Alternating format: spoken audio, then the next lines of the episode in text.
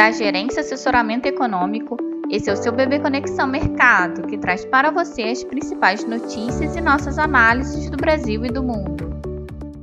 Bom dia, quinta-feira, dia 15 de fevereiro de 2024. Eu sou Adriana Lima e vou apresentar um panorama sobre os principais mercados no exterior em mais um dia de agenda cheia de discursos Produção Industrial dos Estados Unidos, PIB do Reino Unido e relatório da Agência Internacional de Energia se destacam. Nos Estados Unidos estão programadas a divulgação dos pedidos semanais de seguro-desemprego, das vendas a varejo referente ao mês de janeiro, índice de atividade industrial em Empire State de fevereiro, produção industrial também de janeiro e o índice NAB, confiança das construtoras de fevereiro. Haverá pronunciamentos dos dirigentes do Fed, Christopher Waller, a partir das 15 horas, e Rafael Bostic, só à noite. No Reino Unido, o PIB do quarto trimestre de 2023 apresentou recuo de 0,3% ante os três meses anteriores, frustrando as expectativas de estabilidade.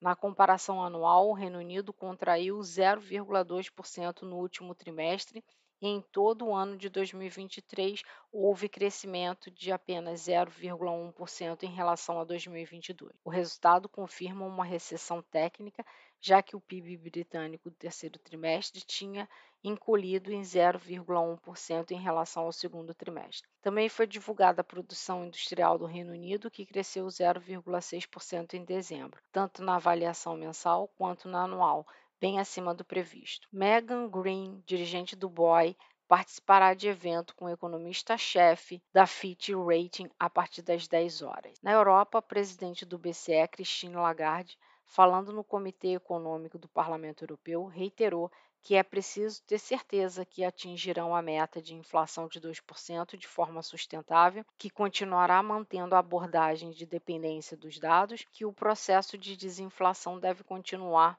mas há sinais de fortes pressões salariais. Felipe Lam, economista-chefe do BCE, irá falar em seminário ainda hoje. A Agência Internacional de Energia manteve sua projeção de alta na demanda por petróleo 2024 em 1,2 milhão de barris por dia e elevou sua estimativa para a alta da oferta global para 1,7 milhão de barris por dia.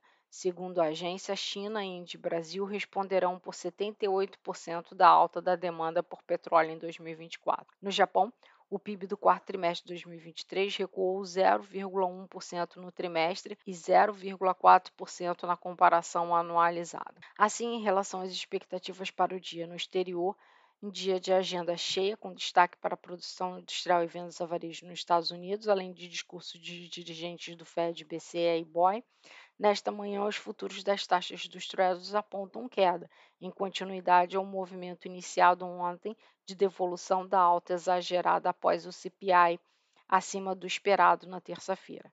Apesar da recessão indicada pelos PIBs do Reino Unido e do Japão, a Libra está conseguindo manter sua valorização apoiada na produção industrial acima do esperado, enquanto o Ien sobe ante o dólar após alertas de autoridades cambiais do Japão advertir contra movimentos especulativos das moedas japonesas. Assim, o dólar opera em torno da estabilidade e pode apresentar queda ante as moedas principais nesta sessão.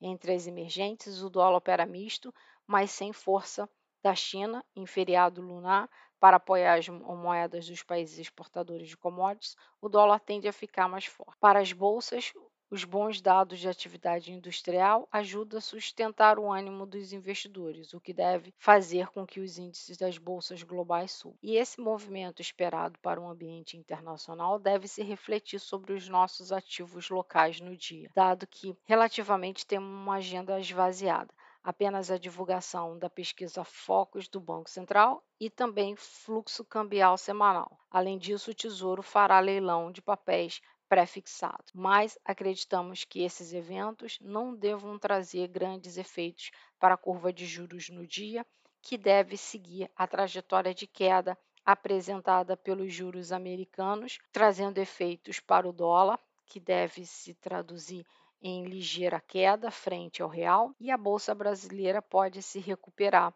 do movimento de queda de ontem. Desejamos a todos um bom dia e bons negócios.